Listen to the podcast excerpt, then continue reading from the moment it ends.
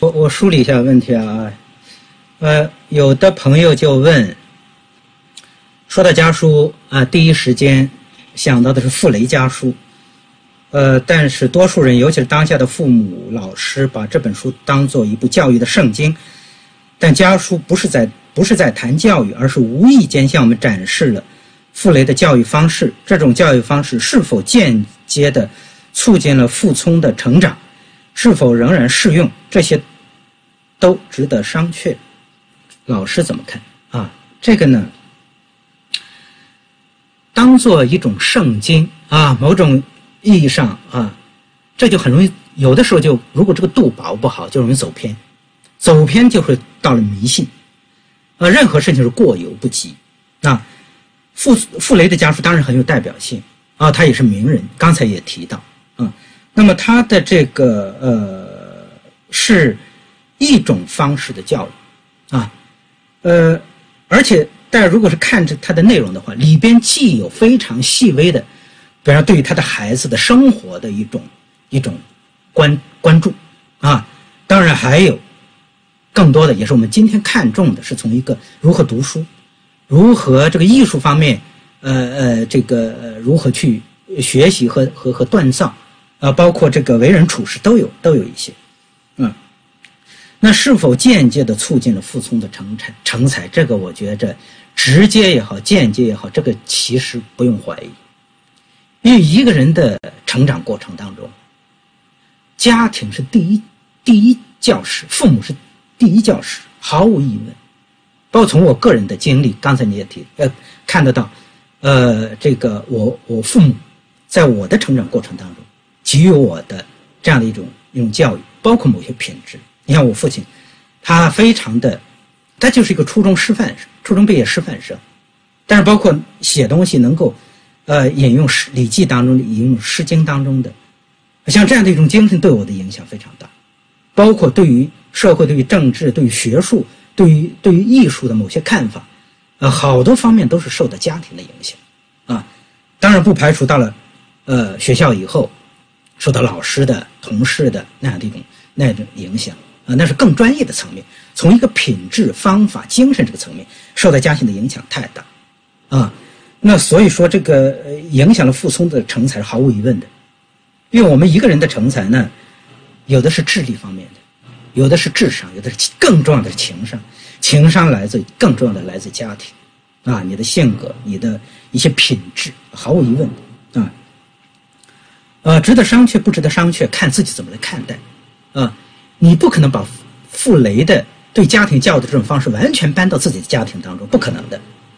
你也不可能把梁启超的，也不可能把我的这种方式完全搬到那个自己的家庭当中，总要有一个消化，一个转化，啊，但是里边的那个精神内核是需要我们重视的，啊，这是一个，另外一个呢，也是讲到呃，现代社会的这个方式变了。好像是说这个信通过信件沟通沟通是过去那个时代的，呃，现在是不是还有必要刻意重拾传统家书？呃，问题还提的很专业。刚才我也有一些回应了啊。传统的方式在今天依然有它存在的必要，包括刚才我们看到的疫情当中的家书，包括我自己跟我的父母啊，跟我的孩子。这样的一种沟通方式，那都可能是说，我一个视频、一个电话可能是无法取代的。另外一个所谓的刻意，这个怎么讲？很多事情一刻意就就不太好，要自然啊。但是你首先要认识到，手写这种传统方式的家书，它的背后的一些东西啊，情感的、思想的。刚才我讲到过，呃，它不仅仅是啊，代表了。没有手机的时代的这样的一种方式，它不仅是这样的，啊，所以，呃，自然吧，啊，呃，跟传统跟现代并不矛盾啊，这个问题，啊，还有说，曾国藩家书、梁启超家书、傅雷家书、朱子家训哪个值得一读？首先，家书和家训不太一样，家训它更多的是一种格言式的，啊，你看朱子家训没多少字啊。那家书可能是就某些，呃，具体的一种啊啊事件啊，或者说呃由于什么原因在外两隔呀，所以才有这种家家家书的一种交流啊。家训是说一种理念性的、格言式的，这个是首先要区分这个啊，哪个值得一读，这个就不要说是非此即彼了，啊，每一个其实都可以看一看嘛，啊，广采博收啊，啊，每一个都有它的呃值得我们吸取的地方，嗯，不要说是呃看傅雷家书我就不看梁启超，就不要这样矛盾起来。在您看来，我国家庭教育中最大的误区是什么？为什么？简单的说吧，因为这个问题展开就比较复杂，还是一个古今的张力的问题，啊，进入现代社会，有不少人认为，传统的东西，好像就属于那个过去的年代，我们，呃，现代好像就就就就是一个现代社会，就就跟过去要，要给它。割裂，或者或者好多传统东西到今天都不适用了，其实不是这样子，啊，那么刚才习习总书记的讲话当中也提到吗？啊，兄友弟恭啊，父慈子孝啊，呃，这个到现在依然需要提倡啊，这是一种现代的文明的一种体现啊，所以说接见全国文明家庭的时候提出来这样的一种规范啊，如果头脑当中没有这样的一种观观念的话，不认为它是矛盾的。而认为它是贯通的。毛泽东当年还提从孔夫子到孙中山呢，对吧？那是一个贯通的。如果是有这样的看法的话，那好多的呃问题可能就不是问题了啊，好多的在家庭教育当中的问题，那就那就可能就不存在了，所谓的误区也就不存在了啊。这这样简单的回复一下啊，我看还有。啊，有的是重复的，好多都提在提到了傅雷家书。呃，怎么讲？啊，这个傅雷家书啊，虽然我们不能说，当年傅雷先生写这个家书的时候，是可能会意识到让普通全社会的人都看到的，啊，呃，但是呢，有的时候这种名人的家书跟普通人确实不太不太一样。啊，也不排除他当时写这个信的时候，没有想到让更更多的人看，啊，但是呢，这种名人家书呈现出来的，啊，有更多的普遍性的一些东西，包括教教育子女的一种方法，对吧？啊，那我们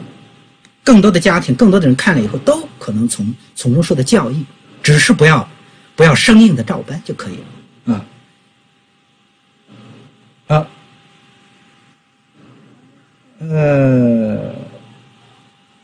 有人说，当我们不再写信的时候，脚步快了，可是感情慢了。在今天，我们很多家庭都没有写家书的这种习惯，但在父母的言传身教间，家庭文化也得到了很好的传承。我认为，家庭文化从来是只在人不在形式。问题很好，人能红到非到红人，这当然这个话放到什么时候都是对的。形式有的时候它只是个形式，啊，呃，最主要的是内容。言传身教当然是更能够影响到这个呃家庭的其他的人，但还是不要把这个话说过了。而且我们讲这个传统家书是基于一种在现代条件下的一种反思，是对传统的一种回眸，不是说现代社会都像。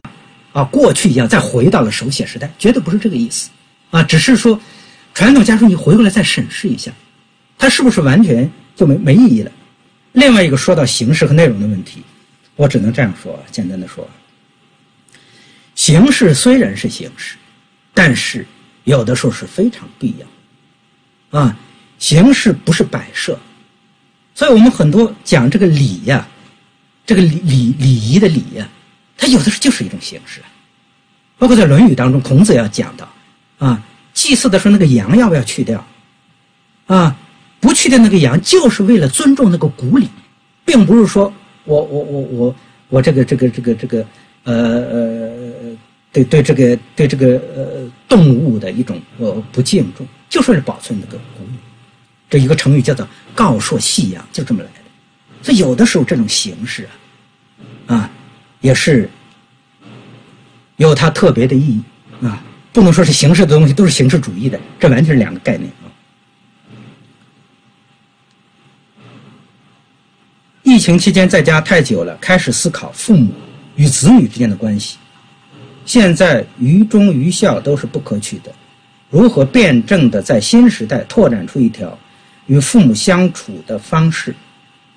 成了我的首要目标。尤其在社会过渡阶段，作为子女，我在家庭中应该扮演一个怎样的角色？其实好多问题，我刚才在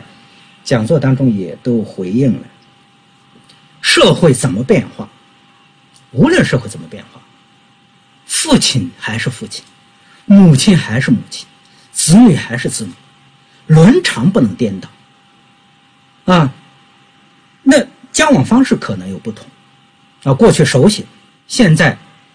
语音，现在视频，这是方式的变化，形式的变化。但是那么内核的东西，血缘的东西，亲情的东西，那个不会变的。啊，当然会会。有一些冲击啊，比方说，尤其是随着这个这个所谓的，呃，这个智能啊，人工智能的出现，那是另外一个话题，那是那也是涉及到一种对我们传统的伦理的一种冲击。但是就我们通常情况下来讲，啊，它即使变，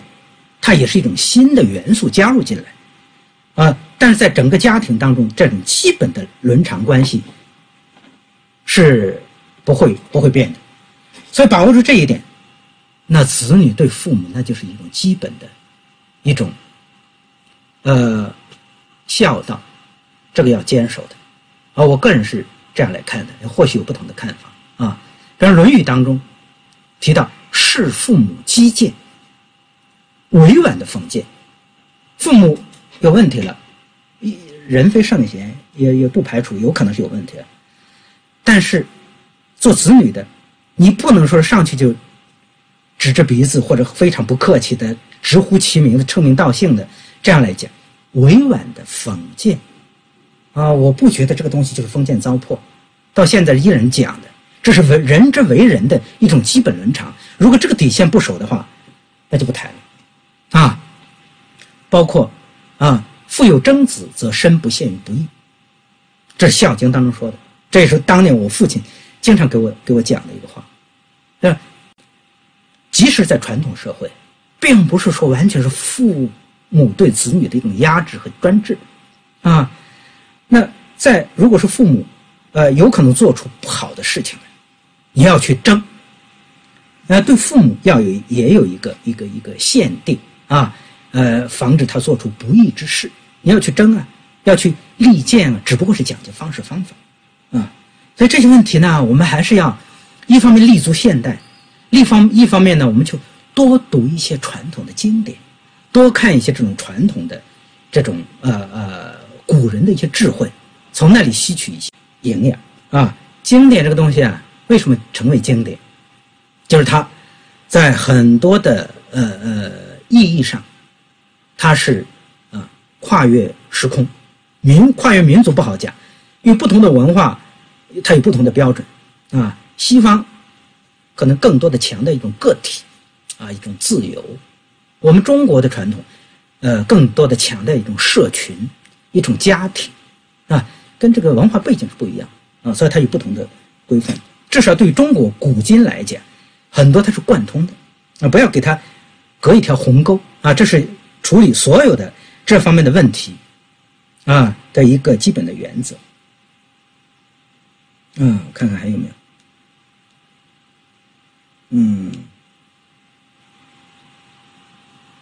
呃，差不多了，那个时间也差不多了。那么有一些问题是重复的，呃，我就呃呃合并了一下啊。那么今天很高兴有这样的一个机会跟大家做一个交流，呃，第一次尝试这样的一种方式，呃，不当之处请大家批评啊，谢谢大家，祝大家平安。